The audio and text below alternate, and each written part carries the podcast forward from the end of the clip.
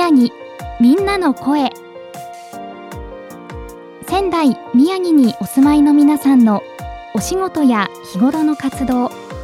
また東日本大震災からの歩みやそれぞれの地域への思いをお届けします。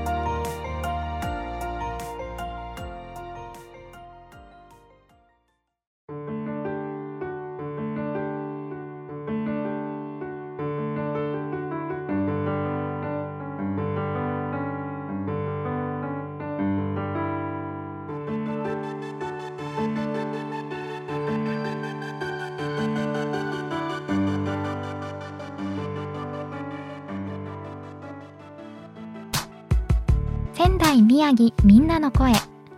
今日のゲストはカメラマン青葉コンシェルジュの門馬博光さんです。門馬さんよろしくお願いします。はい、門馬と申します。今はですね、フリーランスとしてカメラマンをしております。はい、はい。よよろしくお願いいたします。ろしくお願いします。えー現在カメラマンとして活動されている門馬さんですがはい、震災当時は、えー、門馬さんどちらで、えー何をされていましたか、はいえー震災当時はですね、仙台市内の方である商社があって、そこでプロパンガスを扱う部門でサラリーマンをしておりました。あそうなんですね、はではその当時は全くカメラマンとはまた違った職業に勤められていたということなんですね普通にサラリーマンをしております。そうだったんですね、でそのサラリーマンとしてお仕事をされていた時に、えー震災にあったっていうことですか？ねそうですね。震災あった時は本当に仙台市内でビルの9階で震災になったんですけど、まあ、その時の衝撃っていうのは本当に忘れられなくて、うん。えーなんですけどいまだに目を閉じるとよぎってくることもあるぐらいなんですが、まあその時ですねプロパンガスを扱う部門で働いていたっていうこともあってはい重要なインフラっていうことで数週間休みなくずっと会社の方でお客様対応であるとかあとはお客様の被災した状況とかを分析したりとかっていう仕事をしていたんですよね。でやっぱりねその時プロパンガスの重要性とかを感じながら、まあ、その後もずっとサラリーマンとして続けて、まあ、2019年まで働いてたんですけども少しでも多くの方に地震あった時のインフラとしてねプロパンガス大事だっていうところで、まあ、少しでも多く広げていければななんていうことで仕事をしていたっていう感じでしょうかね。そうなんですね、あのお客様と直接電話でお話ししながらいはいろい。ろやり取りさせていただいたとか、はい。そういう感じではあったんですけども、はい。まあお客さんの大変さっていうかその辺は電話を通してねそうですよ強く感じねたというところもありました、うん。はい、はい、ちなみにその、えーサラリーマンとして仕事を続けられていたのは何年ぐらい勤められていたんですか？そうですね。この会社では25年ぐらい働いていました。あそうですか。では長く勤められていたんですね。そうですね。うんうん。はい。えー少し震災の話に戻るんですけれども改めてその当時を振り返って感じることでしたり逆に今になって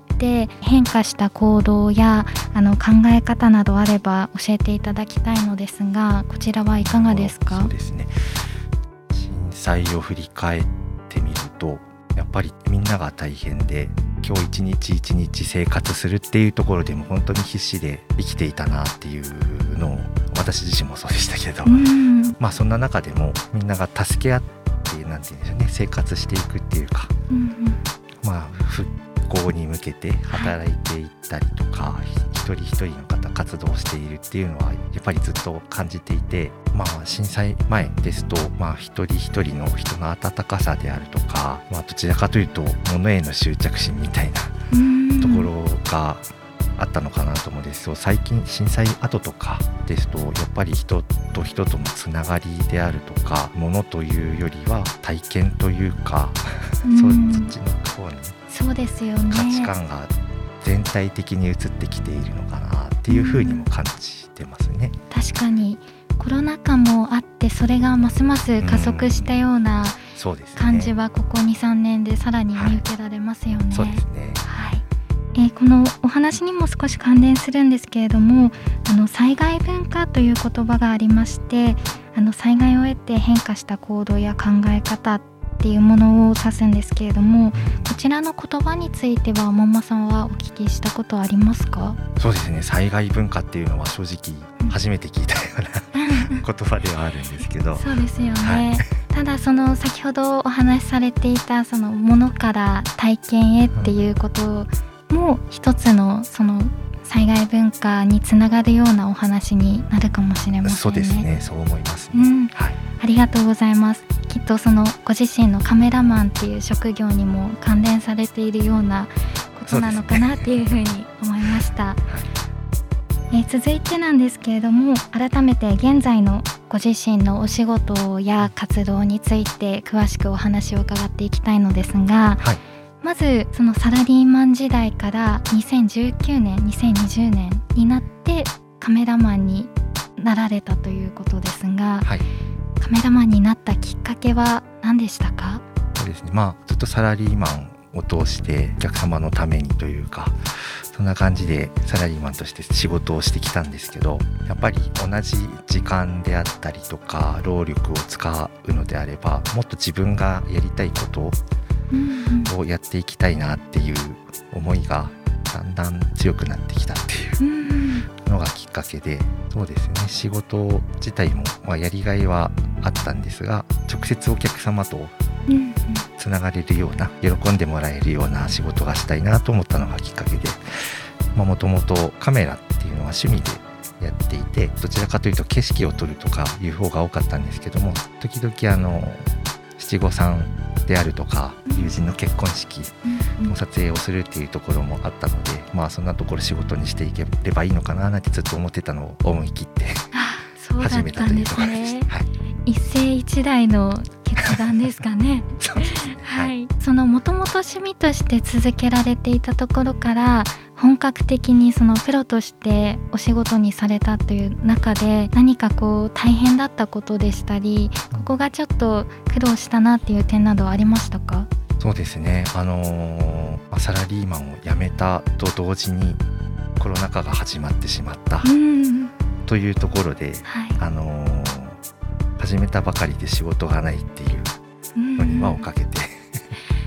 コロナ禍で仕事が全くないっていうのが、続いたっていうところもあってサラリーマン辞めてしまったことを後悔したこともそうですか。あったりはしたんですけど、まあそんな中でももともと付き合いのあるお客様であるとか趣味であの実は和太鼓だったりとか、はい、パラグライダーをやっていたこともあって。そんなつながりでそんな中でもお仕事いただけたりとかっていうのがあって本当に救われてそうなんですね。なっていうのが本当に多趣味なんですね、桃さん。じゃあその趣味でつながったご縁の中から少しずつお仕事にもつながっていったというような感じでしょうか。はい、はい、えー、その当時から仕事を始めて現在で2年ぐらい経ったんですかね。そうですね、丸3年ぐらいになりますか。ね。丸3年ですか。はい、はい。と3年間続けられる中で印象深かった思い出はありましたか？そうですね。あのカメラマンとしていろいろ写真撮らせていただいている中でまああの撮ってる写真としては家族写真であるとかフリーランスとして起業される方だとかあとは何て言うんでしょうね。新しく起業されるお客様だとかっていう方のプロフィール写真を撮らせてもらったりとかあとは一番力を入れているのがあのワンちゃんと一緒フォトっていう、はい、ワンちゃんと一緒に公園で撮影する家族写真っていうのを一番力を入れていてまああのー、写真を撮ってお客様に本当に心から喜んでいただけるっていうところが本当に嬉しくて、うん、それが何て言うんでしょう。カメラマンより原動力になっているっていうような感じですね。はい、はい、本当にいろんなこう家族写真もまたワンちゃんと一緒に撮られる写真など幅広く撮られていると思うんですけれどもその中でこれを大切にされているっていうポイントはありますか、えー、やっぱりその写真撮る方の一番いいところを引き出せるように、うん、あの一番はリラックスしてもらう。っていうところですね。あの撮影しながらの会話であるとか私自身が笑顔で撮影するとかそういったところで緊張をほぐしていきながら撮影していくっていうところを一番心がけてますね。はい、なかなかこうカメラの前に立つと私自身も緊張する経験などあったので その時にカメラマンの方が笑いかけていただいたら少し緊張もほぐれそうだななんて思いました。ね、まあ撮る側が緊張してるとね、うんうん、緊張伝わっちゃいます、ね、そうですよね。はい続いてなんですけれどもママさんにご自身が暮らす地域の魅力や好きなところについてお話を伺いたいのですが、えー、ママさんは、えー、地元はちなみに仙台宮城にお住まいだったんですか？出身は福島県の相馬市。そうだったんですね、はい、仙台に来られたのはい。つ頃でしたか、はい、そうですね。就職を二十歳でしたんですけども、はい、そこから仙台に住んでますね、ええ、まあ、途中ちょっと引っ越しで長野県に行ったりはしたんですが、うんえ。ー、基本的にはずっと仙台にそうですか、はい、じゃ就職を機にこちらに来られたということで。そうですね。はい二十歳の時からなので30年近くになるんでしょうか。そうですか、はい、改めてこの仙台の魅力でしたりこの部分が好きだなと思うところって何かありますか？そうですね。仙台ってまあ程よく都会で程よく田舎でってまあよく言いますけど本当その通りだなと思って、うんうん、まあね山もあれば海もあって食べ物も本当に日本で一番美味しいところだなと思ってはい。そうですよね。暮らしやすいですもんね、ね、はい、特にその好きな場所とかってどこかありますか？好きな場所ですか？はい。まああのー、今住んでいるのが青葉区の落合っていう場所なんですけども、はい、まあ、山の方になるんですけどね。まあそこが住んでて一番落ち着いて好きだなと思う場所ですね。うん、そうなんですね、はい、ぱりこう住んでいるところって一番こう馴染んでいくっていうかあの魅力を感じられる一番の場所になるのかなというふうに思います。はい、はい、えー、ここからはこれからカメラマンとして、えー、ますます頑張っていきたいことなどあれば、えー、教えていただけますか？はい、えー、まあカメラマン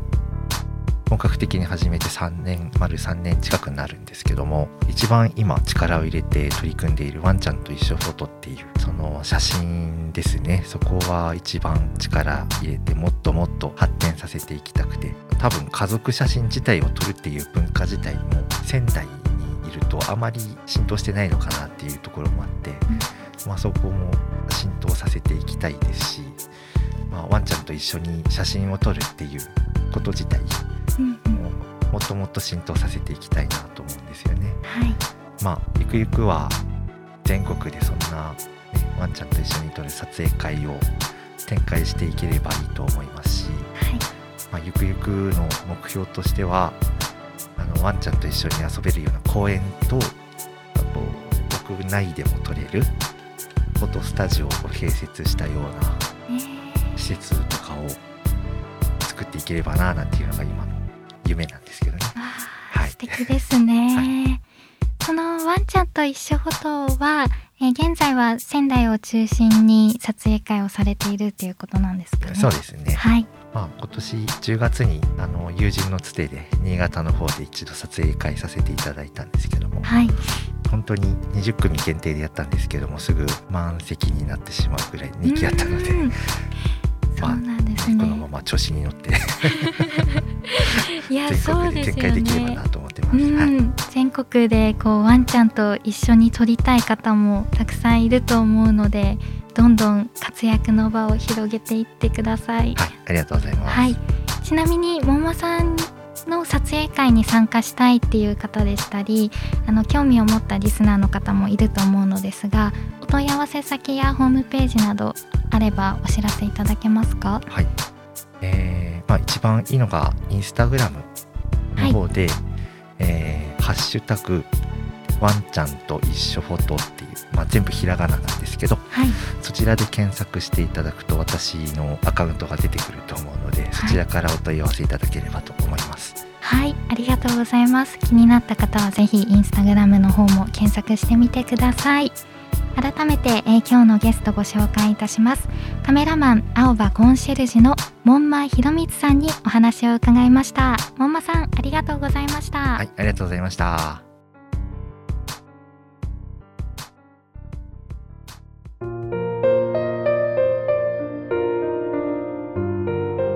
ここで仙台市震災メモリエル事業と災害文化についてのご案内です。仙台市では災害は発生するものと認識した上で災害が起きてもそれを乗り越える術を持った社会文化を災害文化と呼ぶことにしました。この災害文化について市民の皆さんと一緒に考えていく活動を行っています。活動については仙台市震災メモリアル事業特設ウェブサイトで発信しています。また仙台のポータルサイト仙台タウン情報まちこでも皆さんの身近なテーマでの災害文化に関する投稿を呼びかけています。仙台市震災メモリアル事業特設ウェブサイト仙台タウン情報まちこ両サイトをご覧いただいて私たちと一緒に災害文化について考えましょう。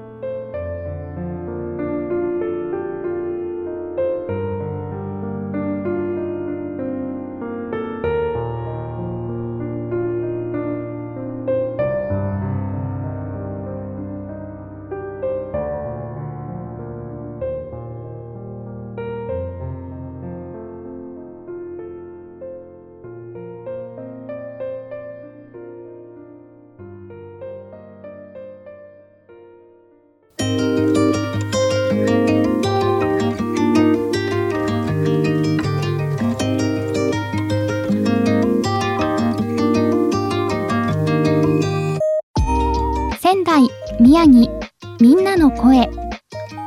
ラジオ3のホームページやツイッターからもアーカイブをお楽しみいただけます次回の放送もどうぞお楽しみください。